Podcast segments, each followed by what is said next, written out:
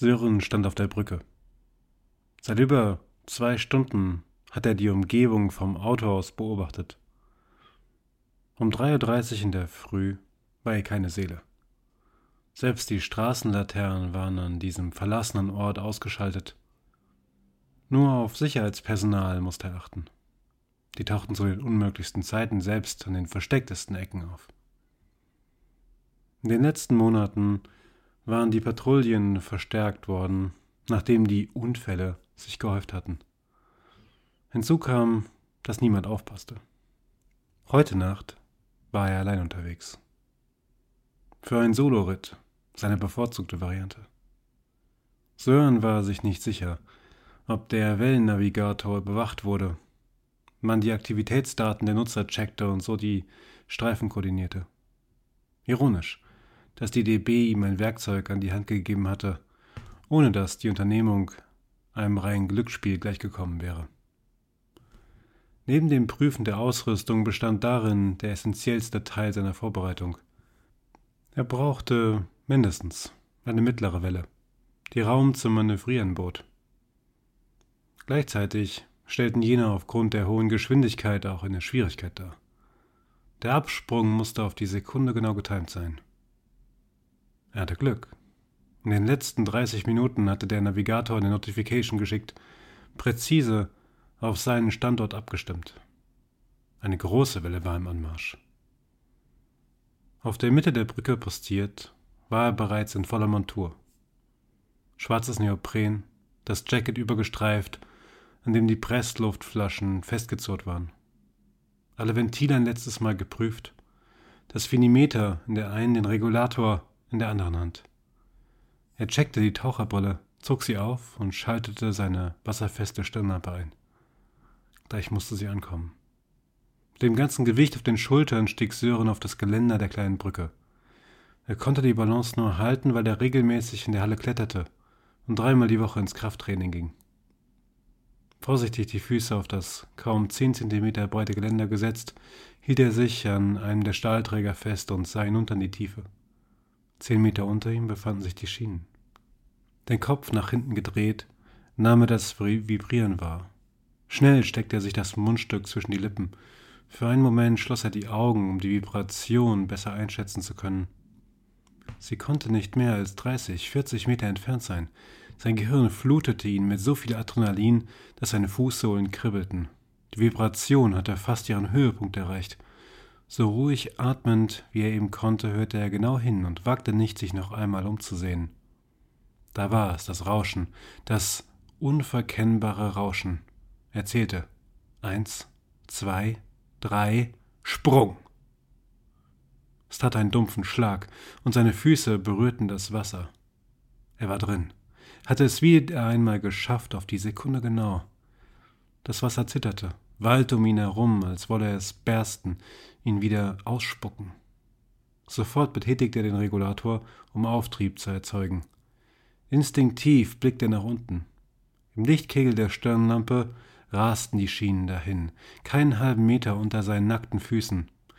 Sein Atem ging schneller. Disziplin, Disziplin. Noch mehr Auftrieb.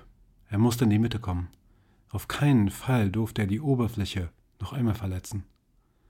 Luftblasen stiegen auf. Seine Körpermasse hatte die Geschwindigkeit der Welle erhöht. Sie zitterte, bebte wie ein Pferd, das seinen Reiter abschütteln wollte. Ruhig, ganz ruhig.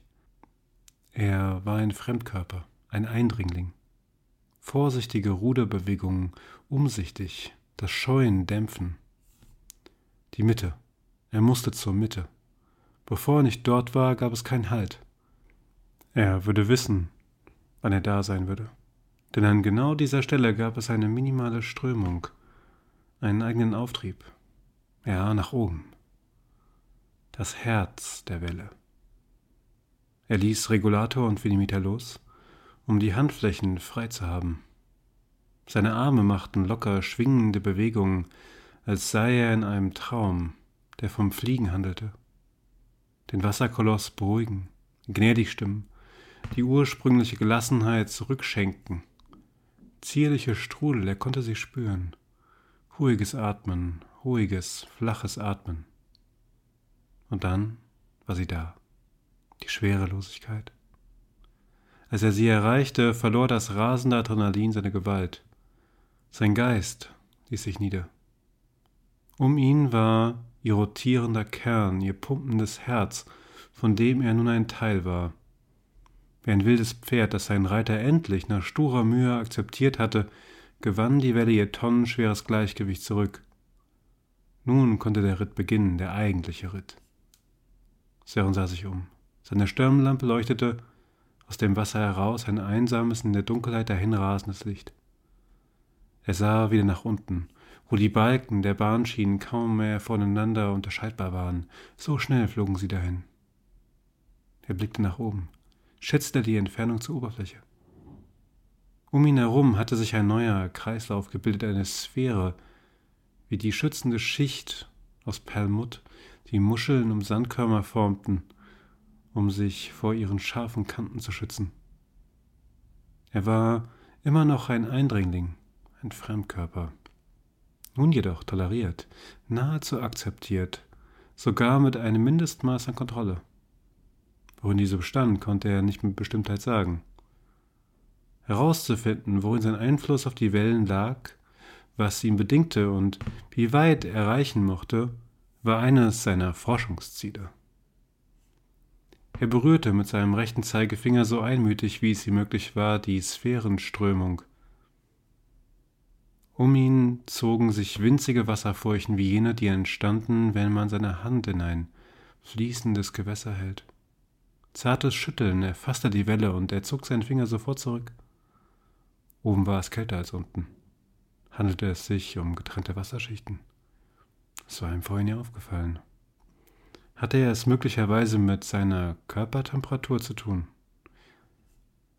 Er drehte seinen Kopf weiter, bewegte damit den hellen Lichtkegel. Sören fasste an seine Stirnlampe und drückte einen Knopf, der die Frequenz veränderte. Statt weißem kam nun rotes Licht aus der Lampe. Und dann sah er sie. Nicht nur war das Wasser in seiner Perlmuttsphäre wärmer, nicht nur gab es eine ihn fast unsichtbar umströmende Hülle. In dieser Hülle, in dieser Sphäre, glitzerte es. Wo das rote Licht hinfiel, schien es an mikroskopische Reflektoren zu rühren. Mit aufgerissenen Augen wurde Sörens Atem wieder schneller, tiefer.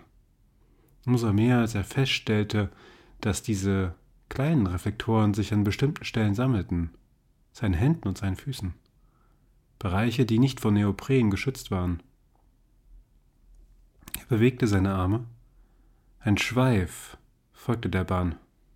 Wenn er sich gar nicht bewegte, konzentrierten sich die kleinen Reflektoren wieder auf die nackten Stellen und ließen sich darauf nieder, als wären sie Insekten.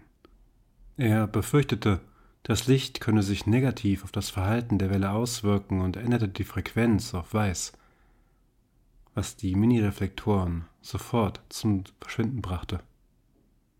Langsam richtete er sich wieder in seinem Wasserkokon ein, an dessen Innenwand die kleinen Luftblasen zerschellten, ohne dort viel Schaden anzurichten. Er sah nach vorne, legte sich in die Kurve, wenn seine Welle es tat, und gelangte an ihren Höhepunkt. Geborgen im Schoß seines Gottes, zurück in der vorvergessenen Welt mütterlicher Fruchtblasen fügte sich wieder ein Stück seines Geistes an jenen Ort, von dem es einst abgebrochen war. Und dann passierte, was immer passierte. Ein dünnes Klappen, muschelartig, hintergründig, zwischen die Hautschichten flutend. Die Welle wurde langsamer. Sie verlor Wasser. Sie schrumpfte und schrumpfte von vier auf drei Meter, von drei auf zwei Meter. Sein Kokon hatte sich erst verkleinert und dann aufgelöst.